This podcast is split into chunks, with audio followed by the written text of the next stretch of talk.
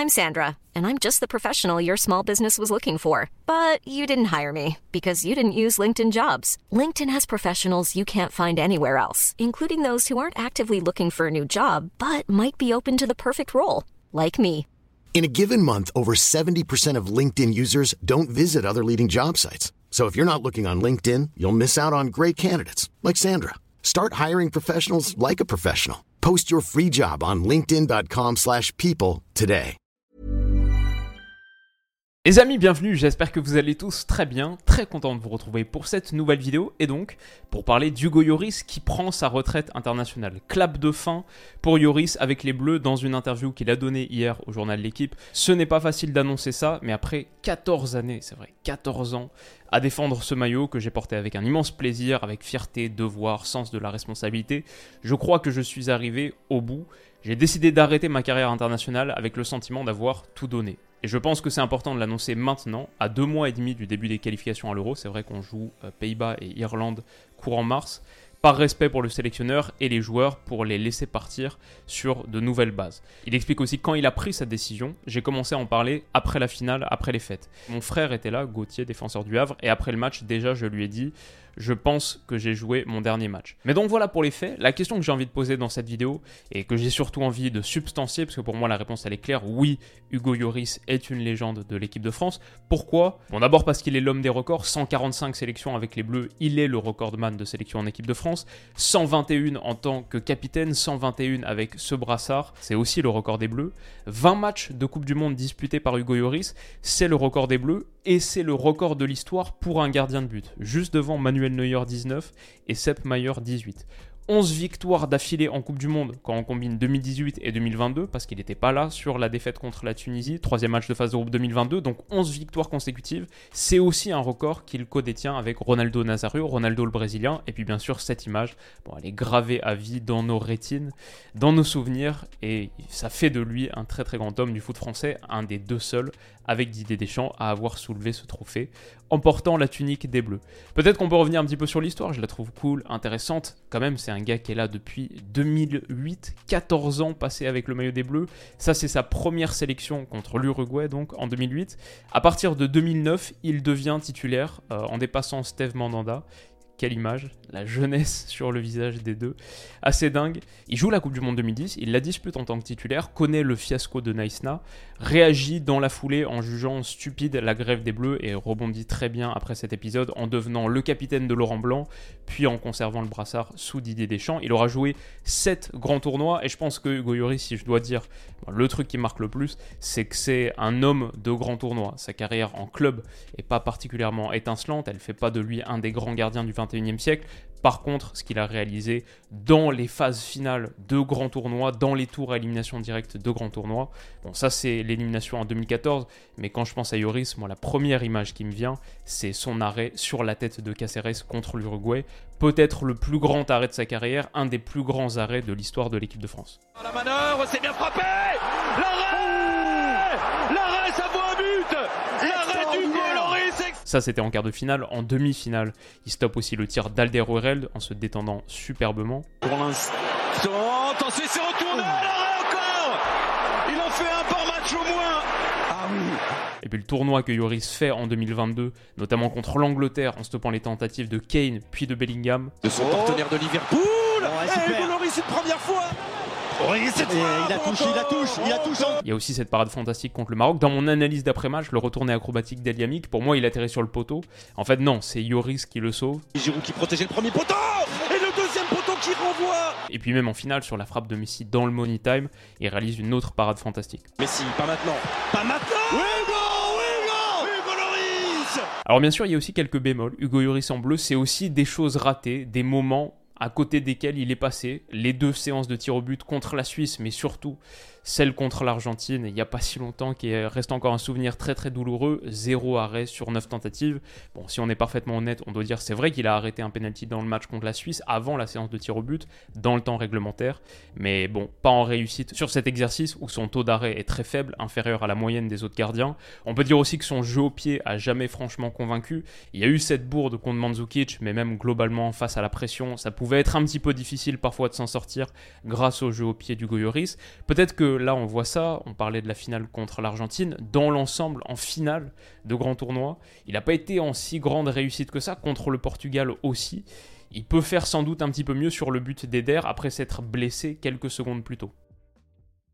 Donc voilà, tout ça c'est pour dire que le tableau du Goyoris avec les Bleus, il présente, c'est vrai, un certain niveau de contraste. Il y a des choses qui ont été ratées, moins réussies, il y a des moments de lacune, de faiblesse. Maintenant, mon idée par rapport à tout ça, c'est ça n'empêche pas, ça n'efface pas les grands accomplissements. Ce trophée, il l'a perdu il y a quelques semaines, mais il l'a aussi gagné avant tout. Et l'équipe de France n'a remporté que deux fois. Juste ça, ça suffit pour le placer très très haut. Ensuite, il y a les records. Et ensuite, pour moi, l'idée la plus importante, c'est de dire, quand tu es gardien de l'équipe de France pendant 14 ans, forcément, ça vient avec le poste et ça vient avec cette longévité, c'est presque mathématique, il y aura des moments moins bons. Mais dans l'ensemble, quand on regarde ses performances en phase finale, les moments importants contre l'Uruguay, contre la Belgique en 2018, contre l'Angleterre, contre le Maroc en 2022, il a répondu présent et il y en a d'autres aussi, à l'Euro 2016, en Coupe du Monde 2014. Bon, les accomplissements du Goyoris parlent pour lui. Maintenant, ce qui m'intéresse aussi, c'est de savoir à quoi ressemblera la suite. Bon, déjà pour lui, pour l'équipe de France, mais déjà pour lui.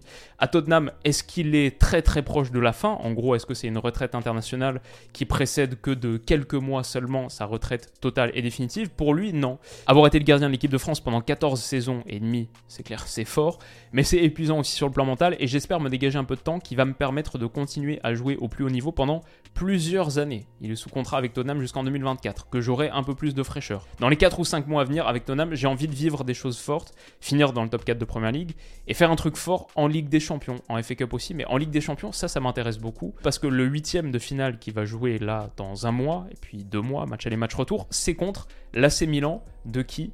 De Mike Maignan, qui est blessé actuellement, donc on verra s'il sera rétabli. Mais ça, c'est une bonne transition vers le futur de l'équipe de France, qui prendra la relève des Bleus post-Hugo Lloris. A priori, c'est Mike Maignan qui a seulement 27 ans, 27-28, je dirais 27, qui est sans aucun doute possible le meilleur gardien français à l'heure actuelle. Je pense que l'équipe de France ne perd pas au change, au contraire.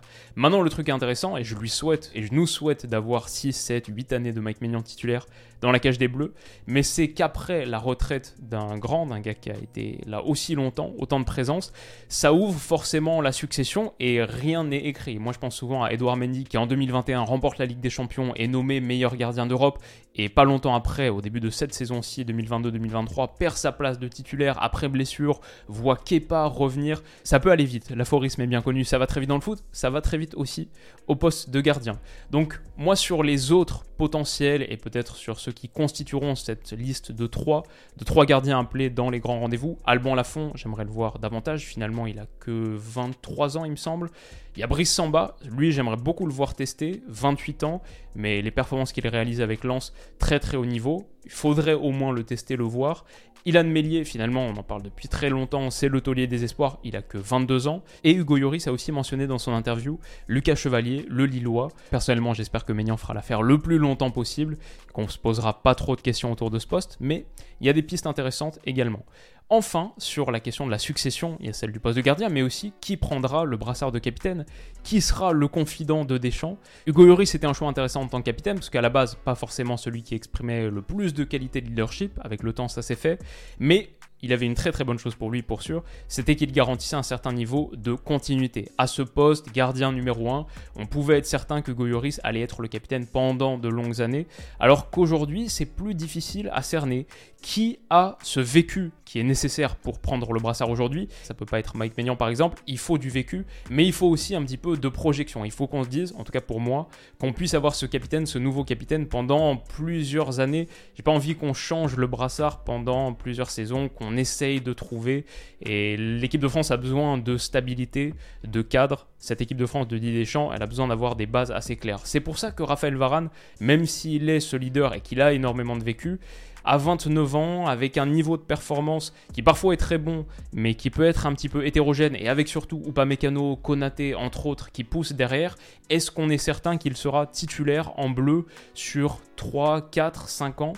Pas certain pour Antoine Griezmann. Bon, 31 ans, encore plus âgé. J'espère le voir pousser jusqu'à l'Euro 2024, mais même ça, c'est pas garanti garanti. Et ensuite, Qu'est-ce que ça donnera À voir? C'est pour ça que l'option Kylian Mbappé me paraît pas inintéressante. 24 ans seulement, déjà un immense taulier de l'équipe de France, déjà un leader naturel. Est-ce que cette autorité sanctionnée et institutionnelle serait acceptée par le groupe de l'équipe de France, par le vestiaire? Bon, je sais pas, mais moi, je mettrais une petite pièce sur Kylian Mbappé. En tout cas, c'est quelque chose que j'aimerais voir, je pense. Si je dois absolument choisir entre tous, lui, on est certain qu'il va être là pendant longtemps encore. Et ça peut être une possibilité. Qu'est-ce que vous en pensez? Qui est-ce que vous aimeriez voir, vous, capitaine des Bleus, sur le prochain rassemblement, par la suite, dans les prochaines années? Dites-moi ça en commentaire. Et donc voilà, grosso modo, ce que j'avais à dire sur Yoris d'un point de vue objectif. Subjectivement, finir avec quelques souvenirs ou quelques bons, moments perso. Pour moi, Hugo Yoris, en tant que supporter lyonnais, c'est aussi le gardien qui a succédé à mon idole de jeunesse, Grégory Coupet, parce que moi j'étais un jeune gardien je jouais au foot en club. Et du coup, Hugo Yoris, dans la foulée, bon, c'était une réussite à Lyon sur sa première saison. Il est élu meilleur gardien de Ligue 1. Et puis surtout, je retiens deux choses.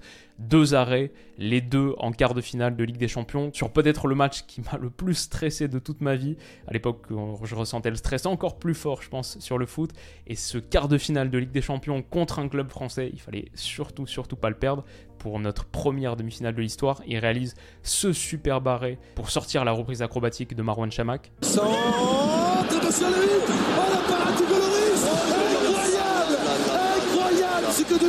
Et dans le temps additionnel du match retour, alors qu'un but nous élimine, cette claquette magnifique sur la tête de Wendell. Deuxième poteau, la tête, Exceptionnel. Mais maintenant, je dois dire que ces quatre, il me semble que ces quatre années passées à l'OL, en tant que gardien de mon club, mon équipe, elles se sont, dans mes souvenirs, un petit peu évaporées, éteintes. Je vois pas Hugo Lloris comme un ancien gardien de l'OL de mon club, je le vois plus comme le gardien de mon pays, le gardien de l'équipe de France, de tous les Français. Et voilà, je pense que c'est une bonne chose. Je pense que c'est une transformation positive et c'est une métamorphose positive pour un gars qui aura totalement marqué l'histoire du foot français.